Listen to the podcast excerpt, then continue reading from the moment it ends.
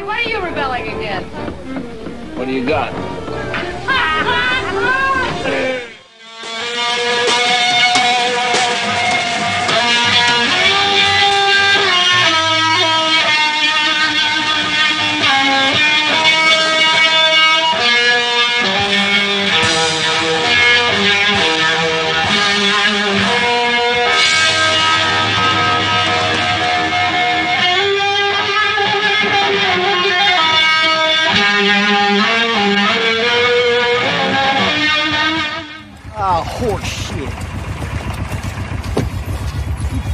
Hippies came up here to smoke dope on a dark road, huh?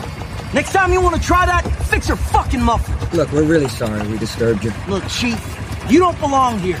Now take this mechanical asshole and get it off my fucking street!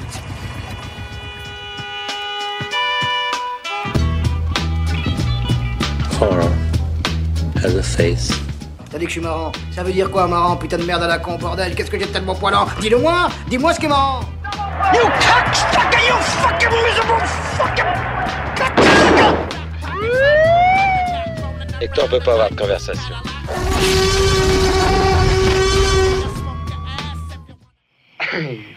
You know, Billy, we blew it.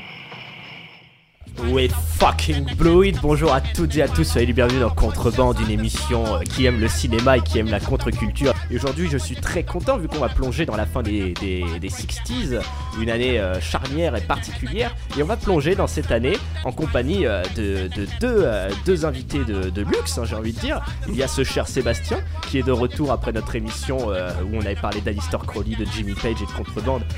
Non, oui, de contre-culture plutôt. Bonjour Oui. à toi, Sébastien. Bonjour. Donc ça fait plaisir, l'année 69, ça doit te parler. On reste dans les thématiques euh, Oui. de la dernière fois de Kenneth Anger un peu et tout. hein. 69 années ésotériques.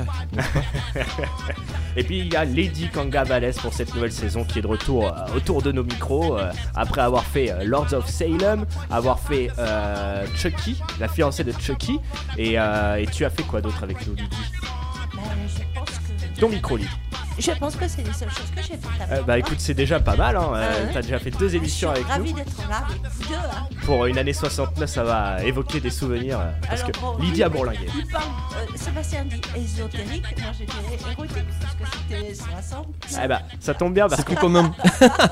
Ça tombe bien que tu dises érotique, on va justement s'écouter un tout petit poil de, de, de- de- de Serge Gainsbourg, mais tout d'abord dans ma petite introduction au début d'émission, vous avez pu entendre un extrait de L'équipée sauvage avec Marlon Brando, un film de 1953. Nous ne sommes pas dans les euh, 60s, mais il y a un lien qui se crée quand même entre l'équipée sauvage et Marlon euh, et euh, Easy Rider, hein, Mm. le cuir et la moto, hein, on y reviendra tout à l'heure. Il y a également eu un extrait du dernier film de Tarantino, Once Upon a Time in Hollywood, où on voit euh, Rick Dalton joué par DiCaprio qui vociférant sur les hippies euh, de la famille euh, garés devant chez lui. Et puis il y a bien sûr eu ce fameux We Blew It, une des plus belles répliques de l'histoire du cinéma américain selon moi, Mm. euh, qu'on va à mon avis décrypter pendant toute cette première partie d'émission, où on va raconter un peu ce que c'était 69 et pourquoi est-ce que ça a enterré les idéaux d'une génération. hein. Et oui, pourquoi tout s'est foutu en l'air on le sait, l'Amérique, elle, elle s'est forgée quand même dans l'hyperviolence. Et euh, bah, en 63, déjà, Kennedy euh, est assassiné en direct à la télévision. Mhm. Ça marque une bonne génération. Ouais. 68, ce sera au tour de Martin Luther King, hein, euh, le, le grand défenseur des droits civiques. Mhm. Euh, et puis, bah voilà, 69, elle, elle est marquée vraiment au fer rouge par le diable. C'est vraiment l'apothéose de, tout, euh, de toutes ces années-là. La contre-culture s'est bouffé la queue dans ses propres idéaux. C'est pour moi le symbole de la déchéance d'une génération. Les événements qui ont lieu en 69 et qu'on va, euh, sur lesquels on va un peu revenir, bah, ont, ont symboliquement enterré tous les espoirs d'u- d'utopie. C'est un peu 69 pour moi la forge et la chute de monstres sacrés et iconiques dans une société étouffante, euh, gangrénée par le racisme et par les conflits au Vietnam. Bref, ou quand l'extase atteint l'overdose, en un mot, la décadence. On va rappeler ce que c'était 69, une clé de voûte artistique, politique et sociale de toute une période.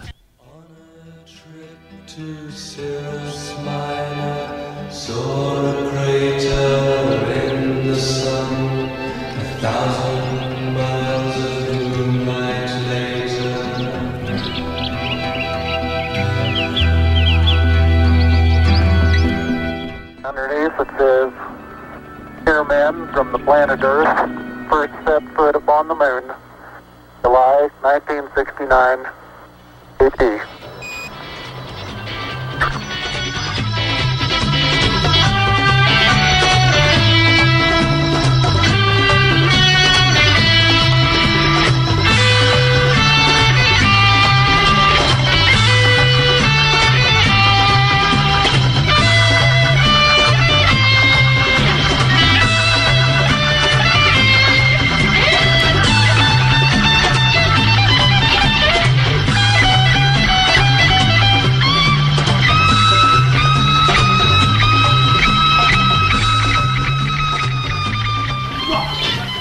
World, you have to watch out for yourself and obey the rules, as in the world outside. But some people are born to break the rules. The angles of the one equal the angles of the other. Understand, Bruni? Good. Just remember that life here is a matter of give and take. We are your new family. Ils vaincront les maléfices jusqu'en 70. 69 Annie érotique Call me tight, yeah. I hear the music call me tight now, baby. I hear the music call me tight. I hear the music, I hear the music,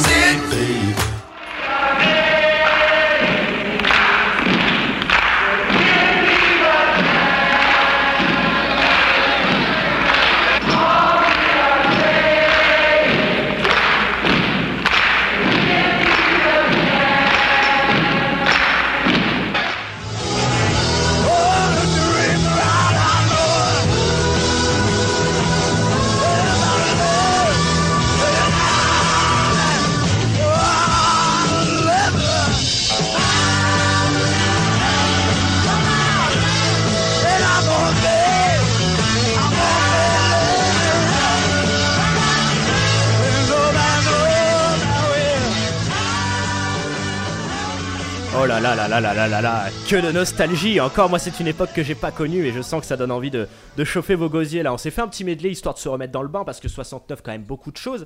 Et je vais dire, avant de vous donner la parole, chers camarades, ce qu'on a pu euh, entendre. Eh bien, écoutez, on a pu entendre euh, les Pink Floyd, la BO de Mort de Barbara Schroeder, un film euh, incroyable qui est sorti en 69, donc qui a dû être tourné en 68 comme Easy Rider. On a pu entendre le premier pas sur la lune qui s'est passé pendant l'été euh, 69, un été où s'est passé beaucoup de choses. hein, on va y revenir ça aussi. Euh, et puis il y a eu, euh, vous avez pu entendre du Santana et du Joe Cocker à Woodstock. Parce que c'est cet été-là, il y a eu le festival de Woodstock. Et bon, euh, à Santana, euh, mescaline à fond. euh, Joe Cocker, une performance incroyable. Euh, je crois monté par Martin Co- Scorsese aussi, le documentaire sur Woodstock produit par Warner Bros. où on le voit en split screen, Joe Cocker livrer une performance incroyable. Euh, N'hésite pas à me contredire, Sébastien, si je dis des bêtises. hein. Lydie, tu es contente, on a pu entendre If de Lindsay Anderson avec Michael Powell avant qu'il fasse Orange Mécanique. Absolument. D'ailleurs, Michael McDowell. Avec Michael McDowell, pardon. Michael Powell. Michael- non, c'est un autre Michael, mais c'est McDowell. pas le, c'est un autre euh, Powell. Bien sûr, avec Michael McDowell, euh, donc du coup, euh, ce dandy britannique. mais euh, avant qu'il. C'est marrant, je dis avant qu'il fasse Orange Mécanique, parce que quand on sait que. euh, il a failli, les Rolling Stones ont failli jouer dans Orange Mécanique. À la base, Kubrick a pensé aux Rolling Stones pour jouer à Orange Mécanique. C'est Oui, assez marrant. c'est- une rumeur, je sais pas si elle est fondée, mais oui, c'est. Une rumeur. Bon, Lydie, t'es contente, on a pu entendre parce que les- l'esprit 68, même l'esprit des années 60, il y a eu su une répercussion un peu dans le monde entier, notamment aussi en France. C'est pour ça qu'on a pu entendre du Serge Gainsbourg avec sa comparse Jean Birkin, 69 années érotiques. On a également entendu les Beach Boys, I Can Hear Music, et je tiens à préciser quand même que Dennis Wilson, le batteur du groupe des Beach Boys, euh, était un ami de Charles Manson et a même écrit une chanson euh, pour, euh, pour Charles Manson, Never Learn Not to Love.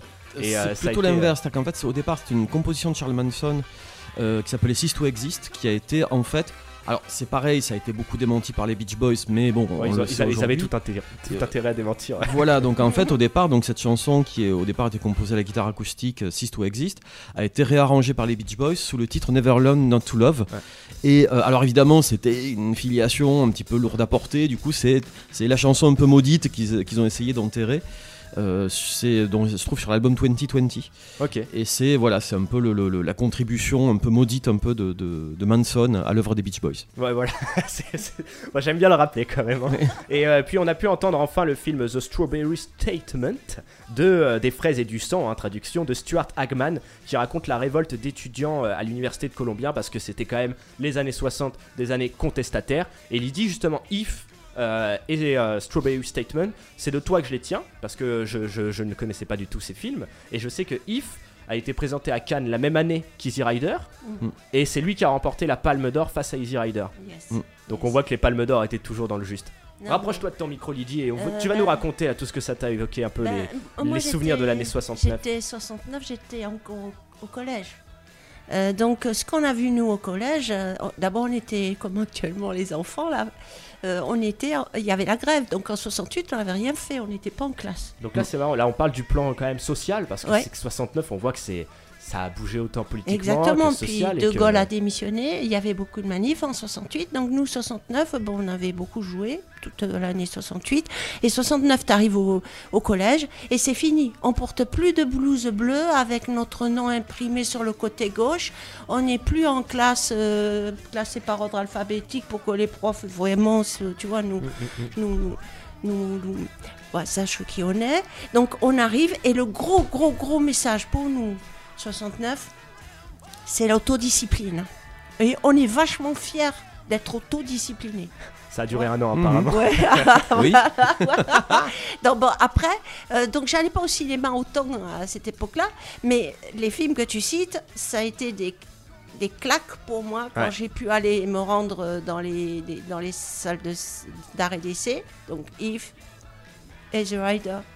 Par la suite, il y a aussi eu Délivrance.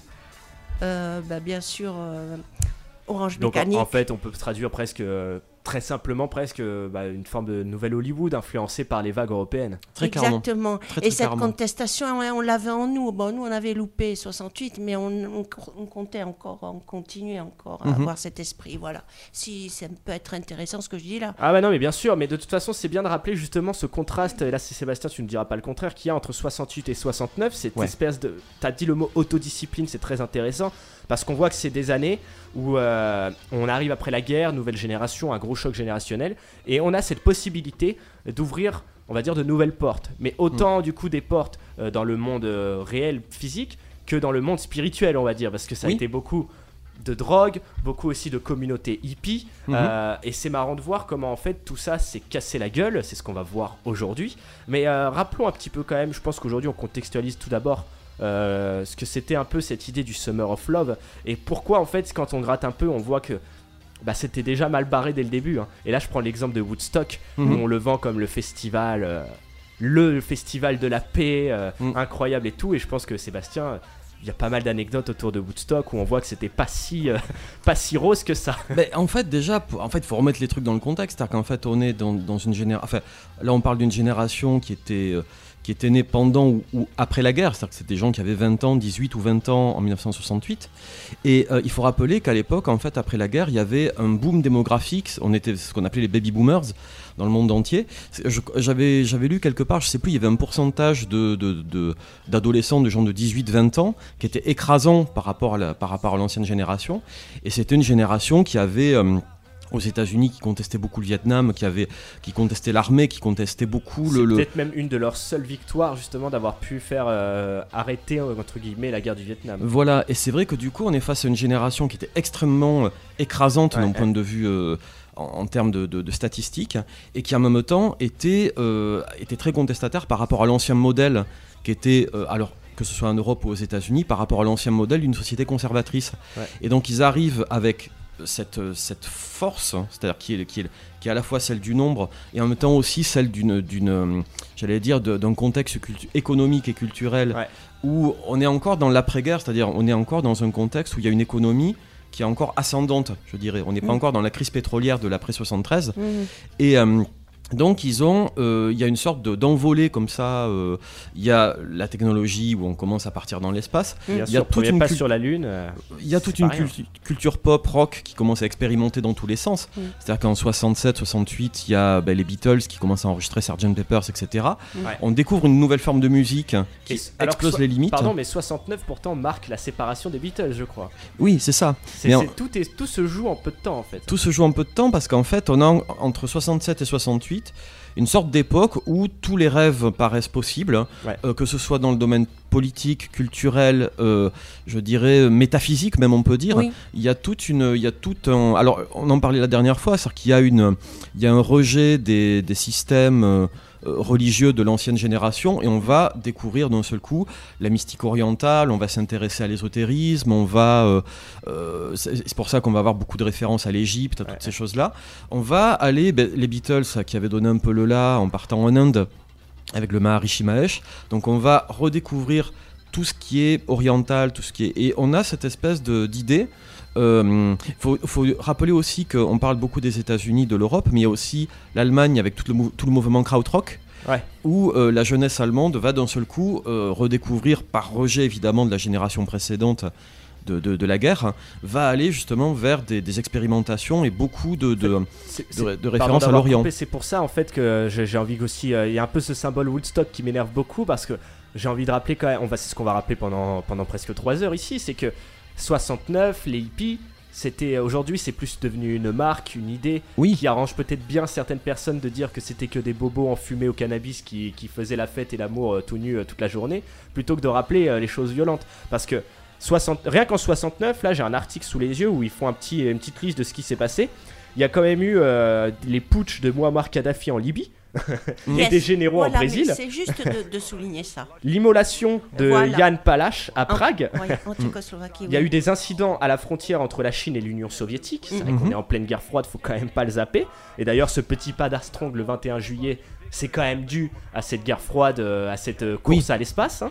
Euh, de Gaulle à Colombey, tu l'as dit, Didi, les Beatles qui se séparent. Woodstock, le fantasme marketing, hein, j'ai envie de dire. Et euh, parce que dans le fond, derrière la musique, il y avait quand même beaucoup de mescaline. C'est aussi c'est un symbole dans Oui. ma phrase. Oui, oui. Et, Oui. euh, et, je termine juste avant qu'on parle de Woodstock. Il y a eu quand même aussi Philippe Cadic cette année-là qui a publié un roman d'anticipation qui s'appelle Ubik, Oui. euh, où Ah il dépeignait déjà une société livrée aux mains des multinationales. Mhm. Et, euh, et donc c'est quand même pas mal. hein. Ouais. Enfin, Ouais. J'ai envie de dire, euh, il, avait, il avait tapé dans le juste quoi. Bah, disons qu'en plus, le lien entre Woodstock et Philippe Cadic qui peut sembler incongru, il est pas tant que ça. Ok, bah là, là, bah, régale-nous Sébastien. Ben, non, parce qu'en fait, Woodstock, c'est pareil, c'est un événement culturel. Bon, on en a fait un mythe, bon, mais on peut, on peut relativiser en disant qu'en fait, c'est vrai que si on écoute pas mal de témoins de cette époque, en fait, ils disent un truc très simple c'est que ça a été euh, en fait le fruit d'un gigantesque hasard qui, au départ, c'était en fait un festival qui s'était monté dans un champ. Trois avaient- jours de paix, de musique, d'amour. Oui, euh, mais voilà. en fait, c'était juste une scène qu'ils avaient montée dans un champ. euh, Je sais plus, ils avaient demandé la permission le- au fermier du coin. C'était en août, je crois. C'était en août. Et en fait, ce qui, il y a eu une espèce d'énorme euh, effet de, de- de bouche à oreille. 500 000 personnes. 500 000 personnes. Mais c'est vrai qu'effectivement, il y a cette espèce de truc qui est. euh, alors, le contraste, effectivement, qu'il y avait, euh, qu'on sent à l'époque, hein, euh, c'est que c'était un festival sans sponsor. Oui. Sans, euh, sans marque déposée, sans t-shirt, sans. euh, Tu es sûr parce qu'il y avait quand même Warner Bros qui était déjà préparti pour faire un documentaire là-dessus? Alors, je sais pas si c'était prévenu à l'avance, je sais pas si c'était. euh, Alors, ça, honnêtement, je sais pas trop. Là, j'ai, Mais- j'ai, donc du coup toujours dans mon article, il y a une citation, je crois, c'est David Dalton, qui est un chroniqueur américain qui a vécu la folie en direct. Il dit que pour lui, Woodstock, c'est un Disneyland hippie, le triomphe de la publicité et du commerce à l'ancienne, perpétué par une bande d'arnaqueurs en jean de nain et en t-shirt délavé. Ouais. C'est quand même pas rien. Ouais, et ouais. il dit c'était un défilé de seins et de fesses juvéniles censé montrer à quel point nous étions libres et désinhibés. Mais que sont réellement ces images? Rien d'autre qu'une vaste pub pour la vie selon Coca-Cola, qui pourrait s'accompagner du slogan Woodstock, la nature est en vous. Mhm. Et il dit que le film édulcoré, donc celui dont je parle, le documentaire, est également mal reçu par le noyau dur de la contre-culture. Il a été mal reçu. Euh, quand vous quittez le cinéma et que le manager vous tend la brochure et un badge Peace and Love, lit-on dans un fanzine, et ben il dit demandez-lui de vous accompagner dans les rues où le peuple de Woodstock se fait bastonner par les flics. Ah ben, je connaissais pas cette critique, elle est très marrante. Et, Elle est marrante, hein. euh, oui, elle est très très marrante. Et c'est vrai que c'est, ouais non, je, je connaissais pas cette anecdote, mais ce qui, ce qui est vrai en tout cas, c'est qu'effectivement, on a en tout cas perçu rétrospectivement Woodstock comme une espèce de truc comme ça improvisé, sans, sans produits dérivés, sans euh, t-shirt, etc. Apparemment, ceux qui l'ont vécu, moi j'y étais pas bien sûr, euh, Bah en, en ont une vision assez différente. Ce qui est certain en tout cas, c'est que Woodstock a été très vite contredit par Altamont, qui là pour le coup était on, un on- on va revenir en plus sur Altamont dans voilà. cette émission. Mais, ça euh, mais là, pour le plus. coup, effectivement, on voit que ça s'est produit quand même très très peu de temps après. Et là, effectivement, on a cette, là pour le coup, ce, ce plan marketing cynique et absolument euh, foireux qui a, bon, qui a tour- très mal tourné avec les conséquences que, que l'on sait. Mais oui, effectivement, c'est vrai que cette idée d'un truc, d'un mouvement comme ça, totalement, totalement libre et spontané, non, euh, il y avait déjà. euh, ben, De toute façon, euh, faut être clair là-dessus. C'est-à-dire que le- le- la musique rock et pop a toujours été, et elle l'était déjà à l'époque, hein, euh, le, ben, c'était, c'était un objet de vente pour les majors. Oui. Je- je l'idée, l'idée d'une musique comme ça spontanée, créée par une jeunesse comme, complètement sans entrave, c'est, c'est un mythe. C'est-à-dire que le rock est de toute façon. euh, une musique de consommation courante. Les Beatles, c'était un boys band à Oui, la base. à la base. Euh, même si, euh, effectivement, ils ont explosé, comme on l'a dit, ils ont énormément expérimenté, etc. Au départ, c'était un groupe euh, qui était en grosse partie entretenu par des producteurs et ils ont explosé effectivement ces limites, mais ils- ça n'enlève rien à la, à la nature de cette musique-là. Je suis content que tu parles de, de musique parce que bah déjà quand même Woodstock, on l'a vu, ça a pu donner des performances incroyables qui ont été pu être filmées.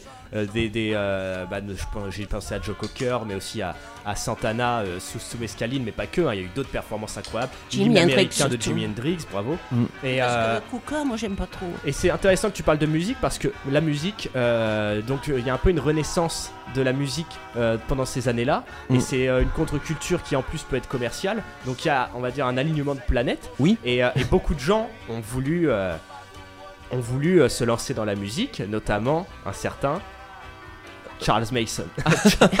Eh bah écoutez. Non, pas Charles Mason, Cha- euh, Charles, Manson. pardon. Eh bah écoutez, on va s'écouter un petit peu de Charles Manson.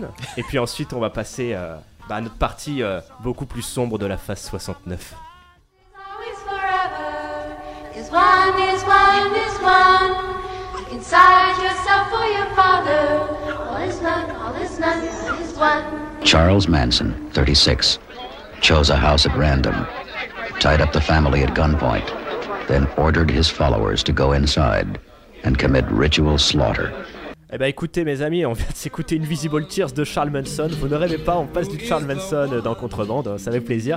Et, euh, bah a- écoutez, musicalement il a fait euh, des petites choses pas mal. Mais pourquoi est-ce que nous on parle de Charles Manson? C'est parce qu'il a fait d'autres choses qui sont moins bien. Surtout en 69, en août si je ne dis pas de bêtises. On a pu aussi entendre, euh, je précise au tout début là, cette petite chanson euh, très onirique chantée par des femmes. C'était une chanson interprétée par la famille de Charles Manson parce que Charles Manson pardon, euh, le micro voilà sont là. Les euh, Charles Manson c'était quand même le gourou d'une secte. Oui. hein, la C'est ça. famille euh, qui avait squatté euh, des anciens studios de cinéma à Hollywood. Mhm. Et euh, pourquoi est-ce qu'on parle de Charles Manson C'est parce que c'est lui un peu qui aujourd'hui symboliquement est considéré comme celui qui a mis fin à la parenthèse enchantée des 60s Mhm. euh, avec ses disciples hein, qui lui obéissaient au doigt et à l'œil. Oui. Euh, quelque chose d'assez d'assez fou. En fait, c'est un petit peu la, la- cette idée de décadence du mouvement hippie et de comment, euh, ce que tu disais tout à l'heure, Lydie, euh, cette idée de auto, pas d'autopréservation, mais de autodiscipline Oui. atteint, atteint sa limite. Euh, tu m'as dit aussi qu'on a écouté un extrait de documentaire, cher Sébastien. Tu peux nous dire le titre, s'il te plaît? Oui, alors le documentaire qu'on vient d'entendre, c'est un Mondo Movie qui s'appelle The Killing of America, euh, qui était produit par Leonard Schrader, qui était en fait un, un documentaire euh, Mondo, de- un peu dans la, dans la lignée de Death Movie type Face à la mort, Ouais. qui était en fait un, un excellent film sur la violence aux, aux- aux États-Unis et qui est une. euh, en fait, une sorte de catalogue macabre de toutes les formes de violence, notamment liées aux armes à feu dans la culture américaine. Euh, excellent film qui était euh, notamment commandité par le marché japonais et qu'on redécouvre euh, assez récemment en fait. hein, et c'est voilà un film qu'on va, on aura beaucoup l'occasion d'en reparler puisque voilà, fait bon. Je Bah, peux... Est-ce qu'on peut retracer rapidement le parcours de Charles Manson? Parce que pour moi, c'est vraiment cette idée euh, presque du rise and fall à hippie, quoi. Bon, il n'y a jamais eu vraiment de rise chez lui, mais Oui. euh, il était vraiment ancré dans la contre-culture. Il a pu croiser quand même des grands noms. Euh, Oui. On l'a dit tout à l'heure, le batteur des Beach Boys. Oui. Mais pas que. Oui. Donc, est-ce qu'on peut retracer le. Alors, je sais qu'il sortait déjà de prison, il s'est inséré. Je crois que c'était d'abord à San Francisco, enfin en tout cas dans, Oui. les, dans les endroits de la contre-culture avec cet objectif, devenir musicien. Oui, ben en fait, je crois qu'il est né en 1937, si je dis pas de sottises. Donc, c'est- vraiment quelqu'un qui est né dans, dans, dans une famille euh, décomposée dans tous les sens du terme, qui commence très tôt une carrière de, de délinquant euh, et qui, euh, en fait, il est emprisonné, relâché, emprisonné. Donc, en 1967, il a 32 ans, il a passé 17 ans de sa vie en prison. Et euh, entre-temps, il a appris à jouer de la guitare et il s'est passionné pour la musique folk. Et il arrive en fait à San Francisco en 67, en plein, euh, en plein Summer of Love, on peut dire. Et, euh, il a envie de percer dans la musique et surtout, il, euh, en fait, il va, comme il a beaucoup, euh, il s'est beaucoup imprégné d'un mélange à la fois de, de scientologie, de mystiques diverses et variées, euh, d'un petit peu de satanisme, enfin un petit. C'était euh, aussi, un, on peut le dire, un hippie particulier, un hippie de droite. hein. Ben oui, ben, c'était quelqu'un qui bouffait à tous les râteliers, mais c'est vrai que oui, en tout cas, il était. ben, De toute façon, il avait une violence en lui, un racisme foncier et, et une, et une ultra-violence manipulatrice hein, qui était sans limite. Et, et donc il commence en fait à attirer autour de lui tout un tas de, de jeunes hommes, mais surtout femmes, euh, un peu un peu perdus, et il va monter cette espèce de secte euh, qu'on va qu'on va connaître sous le nom de, le- de la famille. Et euh, comme il veut percer dans la musique, et c'est ça qui va mener un petit peu à la catastrophe qu'on connaît, c'est qu'il va essayer de percer par tous les moyens, et notamment en faisant. Alors, il va s'incruster chez Dennis Wilson, un peu en le menaçant. Et euh, il va incruster toute sa famille euh, chez Dennis Wilson, qui à l'époque euh, prend pas mal de drogue et qui voit au début d'un très bon œil euh, d'avoir une famille de hippies avec des filles Avec qui, des filles mineures et nues. voilà, qui donc qui baisse toute la journée. Et c'est vrai que du coup, c'est une. mais il commence très vite à, à prendre peur. Et Charles Manson, en fait, fait pression sur lui euh, pour, euh, pour enregistrer un disque. Et c'est à ce moment-là que Dennis Wilson, alors pour la petite histoire, évidemment, comme ils avaient tous attrapé une maladie véné- vénérienne, c'est Dennis Wilson qui casque pour soigner toute la famille euh, euh, à base de pénicilline. Ça a dû coûter cher. Et, euh, et euh, en fait, le Dennis Wilson le met en contact avec un producteur qui s'appelle Terry Melcher. Et, Le euh, fameux Terry. Et sauf que évidemment Terry Melcher euh, va éconduire Charles Manson. Et malheureusement Terry Melcher est l'ancien locataire de la fameuse maison de Cielo Drive euh, qui est, dont le prochain locataire, le suivant locataire sera Roman Polanski et Sharon Tate. Et c'est suite à cette méprise si je puis dire que ben, le, meurtre euh, de 1969 va, va avoir lieu. Et on peut dire que Manson euh, alors il faut rappeler évidemment qu'il n'a pas agi seul. Il y avait parmi ces- la famille envoyé ses sbires. un peu. oui, oui. Et parmi eux, donc il y avait le fameux Bobby Beausoleil dont on parlait l'autre fois à propos de, de- de Lucifer Rising, Qui, aurait lui pu. a tué un dealer. euh, Oui, c'est-à-dire qu'en fait, il y a eu le meurtre de, de, de, Sharon Tate et de Jay Sebring et de leurs amis qui étaient, qui étaient présents. Il y a eu d'autres crimes commis dans le, le- cette même séquence et peut-être d'autres aussi qu'on n'a pas réussi à élucider puisque Je crois que ça a c'est. duré sur plusieurs jours. Oui, plusieurs semaines même, on et peut ce qui est dire. intéressant, c'est pourquoi est-ce qu'on en parle aujourd'hui, c'est parce que ça a vraiment marqué Hollywood, parce qu'il y a eu un, apparemment un énorme, et c'est là qu'on voit que c'est la fin de le- des idées d'utopie. Oui. Il y a eu une énorme vague de paranoïa à Hollywood, Mm. notamment bah, dans les sphères les plus riches de- du Ah gratin oui. de LA, et il y a eu une explosion des ventes d'armes. Et Oui. là, on voit déjà qu'on arrive euh, dans une autre Amérique, quoi. Ben oui, parce que c'est vrai que jusqu'à présent. Alors il y a un film d'ailleurs qui montre ça très bien, c'est un autre Mondo Movie qui s'appelle Mondo Hollywood, où Mais on il y a- voit. il y a- il y a eu pl- ça a inspiré énormément de vagues, hein, cette histoire de sordide de Charles Manson. Ah oui. Parce qu'il a eu beaucoup de. Il a eu quelques adorateurs, mais en tout cas, même aujourd'hui, on voit dans le- la musique. euh, dans la musique. euh, je dirais pas métal, mais dans, un, cer- dans certains courants rock, euh, Charles Manson est, est considéré euh, comme. euh, Enfin, on voit même Rob Zombie, le- il peut parler de Charles Manson de manière très décomplexée. Oui, Il y, a, eh ben- il y a eu des influences, et directement après, ça a été récupéré beaucoup par euh, Ross Meyer. Oui. Et, euh, et également par. John euh, Waters bah, aussi John qui avait Waters oui, qui- beaucoup, oui oui voilà. ben oui parce que alors c'est là où ça bon ça devient un peu exploitatif je sais pas si le terme existe mais disons que Il y a une Charles, une Charles oui ah ben, au cinéma et dans la dans la dans la culture des années Et 70 encore très clairement hein, le dernier Tarantino, même si c'est pas celui il joue un peu contre, il y a eu la série de David Fincher aussi, Mindhunter euh, saison 2. Oui, puis il y a eu des tonnes de films euh, de- d'exploitation qui ont été faits à ce, à ce sujet. Mais en fait, c'est vrai que comme on, toujours pareil, on réécrit l'histoire un peu a posteriori, on a tendance à dire que Woodstock c'est l'apogée de, de- de la contre-culture et Manson c'est la fin. Ouais. En fait, Manson c'est surtout le fait divers qui a été surtout évidemment euh, le, le, le choc, alors qui a permis aussi à une certaine Amérique conservatrice de dénoncer les hippies en regardant regardez-les, ce sont des drogués satanistes qui tuent des gens. Euh, ça, ça, et c'est vrai que ça a aussi euh, coupé comme une, comme une guillotine, je peux, je- si je peux dire, tout cette espèce de mouvement euh, libertaire et, euh, assez. euh, et assez déglingos un petit peu de, du Hollywood de, de- cette époque-là. D'un seul coup, tout le monde se remet à se barricader, à acheter des armes à feu.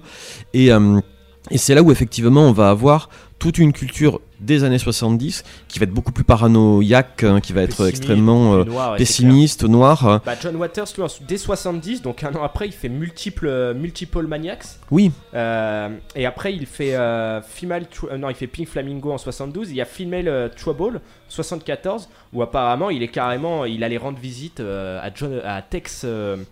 Euh, Tex, euh, Tex Watson, Tex Watson en prison, oui. Donc Oui. l'un des mecs de la famille, bah, je crois que c'est lui qui était carrément qui a tué Sh- Sharon Tate, je crois. Oui, oui, oui. Et il allait le voir et tout pour s'abreuver des histoires et tout. Et même Tex Watson disait que John Waters c'était fou quoi.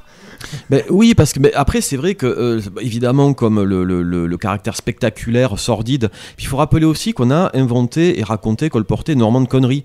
Sur le meurtre, exagérer beaucoup les. C'est les- un peu le début parce que même le meurtre, c'est un des premiers procès médiatisés et ça a été médiatisé pendant plusieurs années aussi. Oui, et, et c'est surtout un procès qui, euh, avant et Le après procès le de procès. Charles Manson et de euh, ses disciples. Donc. Oui, euh, en fait, ce qu'il y a, c'est qu'il y a eu surtout, bon, la partie émergée, c'était le procès en lui-même, mais il y a eu tout le reste, c'est-à-dire toutes les rumeurs plus ou moins dingo, plus ou moins infondées, qu'on a racontées et sur Polanski, et sur Sharon Tate, Ouais. et sur le- la, la famille, etc., où on a raconté tout et n'importe quoi, où on a exagéré, voire fabulé purement et simplement, on a dit que la scène de crime était un rituel satanique et tout, etc., ce qui était faux.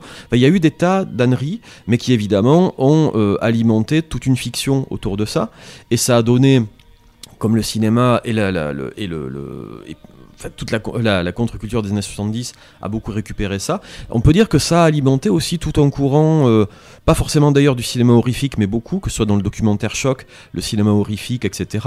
Je veux dire, de, de- des films ouvertement comme, euh, comme euh, le- La dernière maison sur la gauche ou, euh, ou, ou le. hum, Même Massacre à même, la même tronçonneuse. Massacre à la tronçonneuse font référence comme des espèces de buvards culturels à l'affaire euh, à l'affaire Manson ça c'est l'évidence ça crève Ouais, les ouais. yeux et euh, alors c'est vrai que euh, y a bon alors malheureusement on peut dire que les, les, les, les victimes collatérales ont été bien sûr Polanski la- et tous les gens qui connaissaient qui ont été beaucoup esquintés par cette affaire On l'a pas dit, mais sa femme était enceinte. Elle Oui. s'est faite tuer enceinte. Et dans des, dans des meurtres complètement sordides avec euh, le, le délire sataniste et parce que le, ces chers euh, membres de la famille ont écrit des choses et fait des Oui. symboles euh, au sang, avec le- leur sang sur les murs. Oui, qui, qui notamment était- le mot pigs. Oui, voilà, qui était, qui avait pour but, bon, ça on le sait, ils, ils avaient pour but notamment d'attirer l'attention, notamment sur les Black Panthers.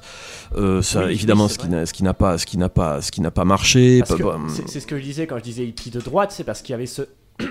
Charles Manson, et quand il a commencé un peu à vriller, bon, il devait être déjà vrillé avant, mais c'est qu'il a fait une mauvaise interprétation, et c'est là que c'est marrant de voir la pop culture euh, des années 70, euh, et toujours un peu presque dans cette dimension ésotérique, comment les choses s'alignent et des fois s'entremêlent.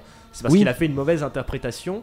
Enfin, non, déjà, il a fait une interprétation Oui, déjà, de, qui était- de Helter Skelter, Oui. l'album blanc des Beatles, si je ne dis pas de bêtises. Oui, tout à, tout à fait. Alors c'est vrai que Manson, euh, qui était bon, qui était bourré d'acide comme tous ses disciples, hein, euh, a- avait effectivement ce modèle qui était les Beatles, et donc il va écouter le fameux album blanc, qui à l'époque est l'album dont tout le monde parle parce que c'est c'est euh, l'album le plus expérimental des Beatles, et, euh, et où il y a le fameux morceau Revolution 9, qui est, qui est un morceau de musique concrète inspiré de, de- de John Cage. On entend beaucoup de passages à l'envers, etc., des choses comme ça. Et euh, et donc il va trouver dans les, textes des Beatles et dans la musique des doubles sens totalement délirants. Enfin bon, il y a eu toute une, euh, il y a eu tout un tas de. Ah, il faut rappeler aussi que c'est l'époque où il y a le, le- le- un bouquin qui sort qui s'appelle euh, Attack of the Dune Buggy Battalion. Qui est, où euh, carrément on explique que Manson euh, avait euh, braqué une, une- une- un camion de, de télévision et qu'il avait tourné des snuff movies qui auraient été enterrés dans le désert. Bon, ça, ça a été. euh, Il y a une- beaucoup de péloges dans le désert. Ouais, il y a beaucoup de péloges dans le désert. Entre les inédits de Kenneth Anger et les snuff movies de Charles Manson, on peut prendre une petite pépelle et aller. Voilà. Et euh, bah, c'est un peu le Rennes le Château, le, le- le désert morave, c'est un peu le Rennes le Château de, On va prendre une pépelle et aller, creuser. Et euh, donc c'est vrai qu'il y a un peu. C'est pour ça qu'effectivement, on peut dire que la culture pop et les, rumeurs les plus délirantes euh, s'entremêlent. Mais du coup, c'est vrai que euh, pour le, le pire et pour le pire, parce qu'il n'y a pas tellement de meilleur qui en est sorti, euh, ça a créé en tout cas, ça a alimenté toute une culture des années 70 qui là d'un seul coup inverse tous les curseurs, tous les paramètres des années 60 pour créer une culture paranoïaque. hein.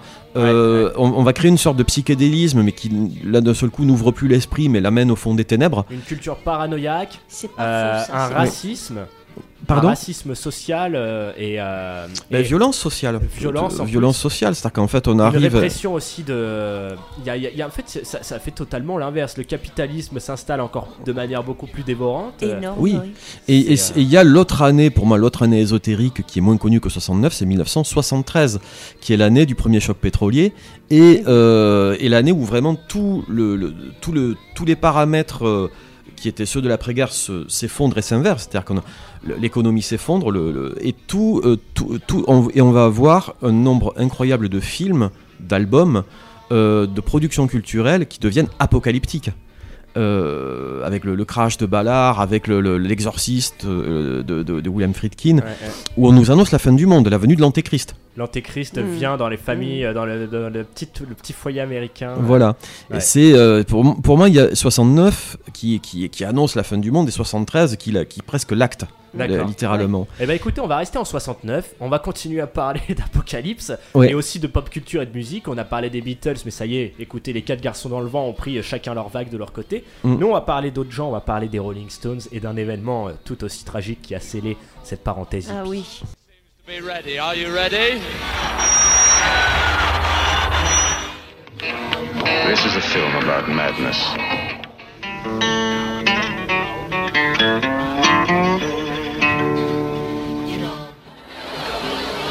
Why are we fighting? Why are we fighting? We don't want to fight. Come on. I'm breathing. It's alright. It's alright.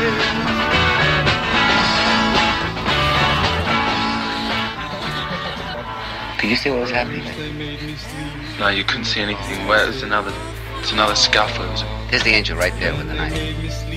Where's the gun? I'll roll it back and you'll see it against the girl's crocheted dress. Right there.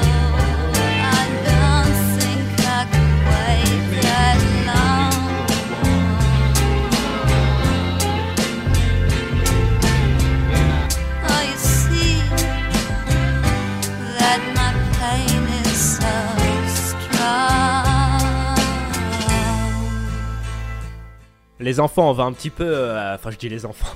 Chers auditeurs, en tout cas, euh, on va un petit peu euh, enterrer le clou de cette année 69 euh, en parlant d'un autre événement tragique qui a bien marqué les esprits Altamont, le festival du diable avec les Rolling Stones. Je tiens à dire quand même que dans ce petit mashup, on a pu écouter des extraits du film de David Camel, c'est David Camel, je crois, et Nicolas Rogue. Euh, de ou Donald Camel. Donald Camel. Je suis pas très prénom là ce matin, Ouais. je vais pas vous Bon, mentir. vous nous excuserez, on a pas mal euh, euh, écorché les noms. On euh. n'a pas fait la fête hein, pourtant. mais- Non, non. Non, même pas, même pas. On commence à vieillir et tout. hein. Mais bon, bref, c'était le parler. film Performance euh, avec euh, de Et voilà. qui a, qui Ouais. a aussi été fait par Nicolas Rogue, qui est le réalisateur incroyable de Ne vous retournez pas. Oui. Euh, Il y a eu surtout eu des extraits du documentaire Gimme Shelter qui revient justement Oui. sur le festival Altamont et je pense qu'ils s'attendaient pas. Ils voulaient faire un peu leur Woodstock. Je pense qu'ils s'attendaient pas à avoir un film aussi morbide. Oui. On y reviendra bien sûr. et puis là, je parle par-dessus euh, la version de l'année 69 de Sister Murphy par Marianne Faithfull, Mhm. qui était alors la compagne de Mick Jagger Mhm. et euh, que vous pouvez retrouver dans Lucifer Rising Mhm. de Kenneth Anger. Voilà, la boucle est bouclée. euh. Oui. Et euh, tu avais une petite. euh, justement, tu m'as dit ça en off, Sébastien. Tu avais quand même, euh, vu qu'on parlait de musique avant qu'on plonge un peu dans, dans les Stones. C'est pas souvent qu'on parle des Stones à contrebande, hein, donc profitons-en. Oui. Mais tu avais d'abord quand même une petite euh, référence musicale qu'il était dommage de. Oui, bah parce qu'en fait, c'est vrai qu'en 69, c'est vrai qu'on peut, il y, a- il y a eu des tas d'albums mythiques. Parmi, ce- parmi ces albums, il y en a quand même un qui a vraiment une, une valeur historique assez grande. C'est le fameux In the Court of the Crimson King, de, de- le premier album de King Crimson, Oui. qui est un album vraiment mythique au sens où il, euh, bah, c'est un album qui hérite du psychédélisme, qui invente, qui pose les bases de ce qu'on appellera plus tard le, rock progressif. Mais ce qui est frappant dans cet album, c'est son ambiance sombre, presque gothique, et euh, ces textes apocalyptiques qui annoncent une espèce de, futur médiéval euh, complètement euh, détruit et, euh, et, qui est bourré de références à l'ésotérisme. C'est un livre. oui, non, j'allais dire c'était un livre. Non, c'est un, c'est un disque euh, qui est. Voilà, qui est, qui, est, qui est devenu mythique pour sa pochette et pour, et pour sa musique. Et on peut dire qu'aujourd'hui encore, il a une influence euh, assez, assez grande. En tout cas, c'est un, disque vraiment. euh, qui a été d'ailleurs cité dans le, dans le film Le Fils de l'Homme il n'y a pas très longtemps, euh, film de science-fiction apocalyptique, là pour le coup. Et, voilà, donc l'utilisation de, de son morceau en tout cas fait sens. Bon. Je m'embrouille un petit peu, mais vous m'avez compris. c'est Non, non, c'est un euh, allez- plaisir, c'est un plaisir. Je me rappelle bien de la pochette Ouais. de cet album. C'est notre expert pochette, Sébastien. Après, après, après The, euh, euh, The, House. euh, Avec un visage hurlant. Après Oui. le, le- le fameux album des Led Zeppelin que je vous avais décrypté la dernière Ouais. fois, ça fait plaisir. bon, en tout cas, revenons un petit peu aux Rolling Stones parce que le 3 juillet 69, il s'est quand même, avant qu'on s'intéresse à Altamont, il s'est quand même passé quelque chose d'important dans l'univers musical. Je crois que c'est d'ailleurs l'inauguration du fameux club des 27. Mais là, Exactement, euh, c'est lui qui l'inaugure. Oui, c'est notre cher Lydie qui va nous, nous raconter Oui. un petit peu plus euh, qu'est-ce qui s'est passé euh, ce fameux 3 juillet 69. Je rajoute une petite mention. Si Ah, mais allez-y, les, hein, si les Rolling Stones n'étaient pas présents à Woodstock, c'est parce qu'ils tournaient euh, Mick Jagger Performance. Ah d'accord. Puis de toute façon, ça. je pense qu'il était peut-être pas invité parce qu'il était pas très apprécié, Mick Jagger. Il Mais paraît, hein. bon, Enfin, voilà, En tout cas, il, faisait peur aux gens parce que c'était, euh, c'était, euh, disons, euh, sexe, drogue, rock'n'roll, leur marque de fabrique et.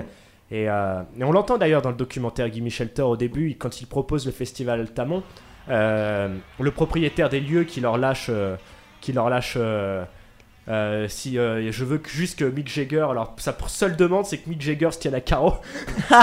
c'est drôle. Bon, en tout cas, voilà, t'as compris Lily de quoi je voulais que tu parles, c'est Ouais. Brian Jones. Ben oui, parce que bon, La mort mystérieuse de oui, Brian ben, Jones. bon, c'est mon petit coup de foudre. hein. C'est comme là dans le film de Easy Rider, je ne regarde que Peter Fonda. Hmm. Donc euh, pour les Rolling Stones, j'aurais été pareil que toutes les nanas qui allaient à leur concert, je n'aurais regardé que Brian Jones. Euh, bon, il y a en dehors du fait que c'est toute une histoire. euh, un, un gamin qui perd sa sœur déjà, qui perd sa sœur. Je pense que c'est un d'un cancer, donc il a gardé en lui un côté timide, un côté un manque de confiance en lui. Bon, Et- mais par contre, il est mélomane depuis son plus jeune âge. Sa mère est prof de musique, je crois. Et donc, il s'intéresse à tout type d'instruments. Et c'est lui qui va effectivement euh, monter le groupe, monter les Rolling Stones. Je vais parler euh, un peu de manière euh, superficielle, mais il monte le groupe. Et euh, donc, euh, c'est des émeutes de filles. Euh, Il y a énormément de filles dans tous ces concerts. Bon, Des groupies. voilà, et groupie. Donc ce- c'est effectivement très triste parce qu'il s'est passé plusieurs événements. Ils l'ont lâché à Albi à un moment. Il est passé par ici, donc dans le Tarn. Il était malade. Ils l'ont laissé là sur place pour partir, je pense, euh, euh, dans leur voyage. C'était pas en Afrique du Nord qu'ils allaient, Sébastien, se promener? Tu te rappelles pas de ah, ça? c'était oui Brian Jones. Je sais qu'il avait enregistré cet album. C'était le. Masters Musician of Jajuka. Ouais. Donc ont- il avait déjà subi quelques petites euh, euh, déceptions par rapport au groupe. Il les dérangeait. euh, bon, effectivement, il était très consommateur. hein. Il consommait énormément de, de substances. Donc, que te dire? C'est ce jour-là qu'il est dans, un, dans une maison, euh, dans Sussex, sa maison, avec plusieurs personnes, notamment sa dernière amie qui parle de lui. Euh, et euh, il n'est pas bien, il a une crise d'asthme. Euh, ben, il y a une piscine, je le dis grossièrement, j'écris mieux que je ne parle. Et donc il, il est retrouvé mort dans la piscine ce, ce jour de juillet. On ne sait pas s'il y a un suicide, on ne sait pas si c'est une overdose, on ne sait rien. Voilà. Ouais, ouais. Moi, ce qui m'avait frappé, euh, au départ, je ne m'étais pas tellement penchée sur cette question, mais c'est le bouquin de Patti Smith, Just Kids, qui retrace le concert qui a été donné euh, pour euh, la mort de Brian Jones. Mhm. En fait, quand il a été enterré, les parents n'ont pas voulu des Rolling Stones, de personne. Donc, eux, ils ont fait un concert en hommage à Hyde Park. Oui, à Hyde Park, où ils ont lâché les papillons blonds qui étaient tous à moitié morts. euh, le- Merci de le rappeler. L'autre, euh, Mike Jagger, il est habillé en, en communiante euh, médiocre. Parce que c'était un dandy euh, pour moi, Brian. Brian Mm. était très beau, toujours. Bon, voilà. C'est une femme qui parle imbécilement, enfin, de manière superficielle. D'ailleurs, on parle des Rolling Stones à un moment aussi où le batteur euh, est Charlie Watts, j'ai dit Voilà, Oui, Charlie ça, Watts, il vient ouais. de est décédé. voilà, bah, écoutez, Oui, oui. petite coïncidence, hein, on Mm. n'a pas du tout fait oui, exprès, on n'a mais- pas fait exprès. Euh, bon. Bon, en tout cas, merci pour cette petite parenthèse sur Brian Désolé Jones. parce que- T'excuses pas, t'excuses que- pas, Lily, ici, Ah, c'est bon, bon, on est tranquille. voilà. Mais Excusez-moi cas- pour mon téléphone aussi. Ah oui, apparemment, ouais, ouais, non, mais ici, c'est C'était vraiment. un esprit qui t'appelait. Vous êtes tous en autodiscipline. Hein, c'est- Oui, c'est- oui, oui, on est super autodiscipliné, ça c'est clair. Bah, en tout cas, euh, on va surtout parler d'Altamont. Ah, Pourquoi est-ce qu'on parle d'Altamont? C'est parce que vu qu'on va regarder Easy Rider, il y a un lien. Parce qu'Altamont, Mm. qu'est-ce qui a un petit peu foutu la merde À part la drogue et le LSD, c'est les Hells Angels, il paraît. Oui, ah, enfin- on les détestait, nous. hein. Et, et en tout cas, je tiens à dire que juste, euh, je parlais de Carlos Santana après, qui a fait Woodstock et qui a aussi fait euh, le festival d'Altamont, qui était, je crois, à San Francisco, Altamont. Donc, Euh, en oui. plus, le berceau de la musique rock, je crois, Oui, à la oui. base à l'époque. Donc, ça devait être vraiment symbolique. hein. Euh, un festival qui a été à l'initiative euh, initié par les Rolling Stones, hein, c'était vraiment leur désir. Oui. Et, euh, et après, je vais te laisser la parole, Sébastien, parce que là, je sens qu'on va se régaler. Mais du coup, Carlos Santana, il a dit que son souvenir de, de ce moment-là, c'est le mal absolu, tout simplement. Une sale vibration. Nous devrions, euh, nous devions apparaître dans le film du concert Gimme Shelter. Nous avons refusé, l'harmonie avait disparu. Mm. C'est beau. Donc Ah parle-nous d'Altamont, des Hells Angels et surtout du film, Ben, cher Sébastien. oui, parce qu'en fait, c'est vrai qu'il y a un tas de trucs à dire. Parce que Gimme Shelter, mine de rien, c'est devenu un film culte. hein. Il a une, c'est, euh, c'est ce que j'appelle moi un film totalement apocalyptique, hein. Ouais. un film catastrophique. Ah bah, catastrophique. il se termine, euh, le film se termine sur un crépuscule. Où. On voit bah, les derniers festivaliers partir au soleil, un soleil Oui. qui rappelle celui de Massacre à la tronçonneuse presque. Totalement. Et c'est vrai que c'est, alors c'est vrai que c'est, c'est un film et une histoire euh, extrêmement euh, riche et dense et extrêmement euh, sombre et violente, puisqu'en fait les Rolling Stones évidemment qui, qui, ont, qui sont dans- vraiment dans une espèce de folie des grandeurs, une sorte de, de délire mégalomane, et, et puis là, là ils sont à fond justement avec Kenneth Anger, avec tout, tout. Ils sont dans une sorte de délire. Vaguement sataniste euh, où euh, voilà ils, font beaucoup beaucoup de références à l'ésotérisme etc mais surtout ils sont dans une quête de pognon de gloire et de et de euh, qui est qui bon qui qui les rend euh, non seulement à la fois totalement antipathiques mais absolument euh, démesurés dans leur, leur show. Et euh, ils se disent on a arrêté Woodstock, on va faire encore plus fort que Woodstock et ce sera notre festival à nous avec notre pognon Mhm. et no- no- notre truc. Et donc euh, ils arrivent en fait, alors déjà ils choisissent, enfin ils choisissent, on leur, on leur donne le fameux Altamont Speedway qui alors, au- disons que le- autant Woodstock se passait dans un cadre plutôt bucolique et champêtre, autant le Altamont Speedway c'est une casse auto. C'est-à-dire qu'on est dans, euh, on est dans, dans un espèce de terrain vague. J'adore. C'est une espèce de terrain vague avec des bagnoles pétées, on se croirait dans Mad Max, il y a vraiment une espèce de truc. euh, c'est au milieu de tout ça, là, là, là. C'est ça, donc alors la première fausse note c'est le décor parce qu'en fait bah, le Tamon Speedway c'est une putain de casse auto avec du métal partout, déjà c'est super glauque, il, fi- il fait super froid. Ah. Euh, ils construisent une scène qui, se- qui se trouve à un mètre du sol, ce qui fait que ben, à 3 mètres euh, de la scène on voit plus rien. Euh, ils, euh, ils- enfin, ils- ils cumulent comme ça, bon il n'y a, il y a pas- il y a pas de chiottes, il n'y a rien, c'est de- enfin, la- l'organisation est totalement laissée à l'abandon. Ils font appel à des promoteurs plus ou moins euh, bizarres. Et surtout c'est qu'ils ont cette, cette idée de, de prendre les Hells Angels qui passent à l'époque, ça c'est ce qu'on leur a dit, pour des sortes de motards libertaires, euh, inoffensifs et en fait, parfaitement... oui, dans, euh, dans- dans ces milieux-là des années 60, euh, il y avait plein en fait de. on peut dire des sectes, ou quasiment plein de petits groupes comme ça autodisciplinés qui se faisaient avec Oui. chacun leur rituel. Bah voilà, euh, la Manson Family, il y en a eu plein d'autres des familles. hein. Mm. Euh, et il y avait euh, bah, les gangs de motards, bien sûr. Il y avait les gangs de motards qui, à l'époque, passent pour des gens très gentils et parfaitement en phase avec les hippies, tout ça, tout ça, ce qui est pas du tout, pas du tout le cas. Ils avaient des Et, rituels plus. euh, Oh, ouais. C'était plus violent. plus Et- violents. Il faut et- lire pour ça le bouquin de Hunter S. Thompson, Hells Angels. Je crois qu'il s'appelle tout simplement Ouais. Hells Angels. Et les Stones, du coup, ben, invitent euh, des tas d'autres groupes, dont Jefferson Airplane. euh, Il y a- dans le y a- film, on les voit d'ailleurs, bah, je crois que parce que le, le guitariste s'est fait frapper euh, par un Oui. Et donc, du ça. coup, euh, Maren- euh, non, euh, la, la leaduse de Jefferson Airplane prend euh, un des Hells à part. Et non, c'est carrément le Hells se lève au milieu du public. Oui. Et commence à leur dire Nous, on est venu ici pour faire la fête. Il commence à embrouiller euh, l'artiste. quoi. C'est ça. La scène est vraiment incroyable. Et euh, donc ça, ça, donc ils cumulent déjà les, toutes les, toutes les, tous les trucs à pas faire et surtout c'est la cerise Après, sur le gâteau. peut- on va pas jeter tout sur les Hells parce que le public était assez déchaîné aussi. Mais, hein. oui, et puis surtout c'est qu'il y a eu, mais surtout c'est qu'il y avait des, là aussi contrairement à Woodstock, c'est que là il y avait beaucoup de cams frelatés.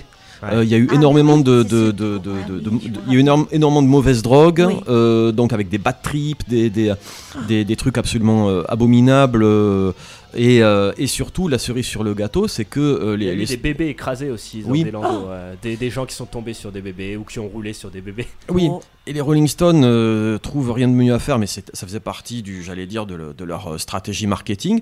S'ils se disent, ben, on va faire un film, on va euh, prendre les deux meilleurs réalisateurs de, de, de, de vid- enfin pas de vidéo parce que c'était pas tourné en vidéo, mais en pellicule, qui sont que sont les frères Maisels. Ouais. Et les frères Maisels à l'époque qui ont travaillé avec les Beatles, qui ont fait beaucoup, qui sont vraiment des, stars hein, en tant que réalisateurs du film musical.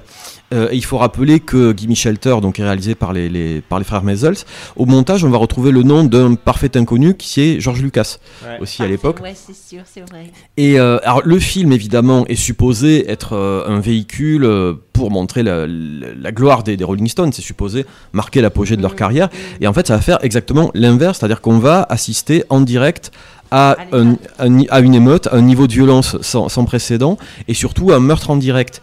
Et c'est vrai que du coup le film est rentré dans le... ben, le, le film d'ailleurs fait partie du, de, de la filmographie citée dans le, le bouquin de David Kerekes et David Slater, Killing for Culture, euh, le, le- le fameux film, le, bouquin sur les death, les death movies. Et c'est vrai que c'est un des premiers euh, films de l'histoire du cinéma où on voit euh, un, meurtre, un meurtre en direct. Super. Et donc C'est- vrai. et donc un film qui est complètement euh, qui est extrêmement anxiogène, euh, sombre euh, et, et angoissant. On voit vraiment cette, euh, toute cette espèce de folie ambiante. On voit les bad trips, on voit les, les, les gens qui se battent entre eux. Les et gens on- défoncés, les Hells, le public qui a l'air perdu et surtout euh, bah, Le meurtre de Meredith Hunter. On voit le meurtre de Meredith Hunter. C'est vrai. Meredith Hunter qui était. Alors, il y a eu beaucoup de rumeurs et honnêtement, j'ai jamais un vraiment meurtre aussi su. qui a été décrypté un peu à l'image. On pense encore à Kennedy. Il y a ce rapport à l'image là qui, qui commence à, se- à naître aussi à partir des années 60. Ah ben ça a créé une mythologie parce qu'en fait, euh, c'est vrai qu'on peut comparer ces images à celles du- de l'assassinat de Kennedy.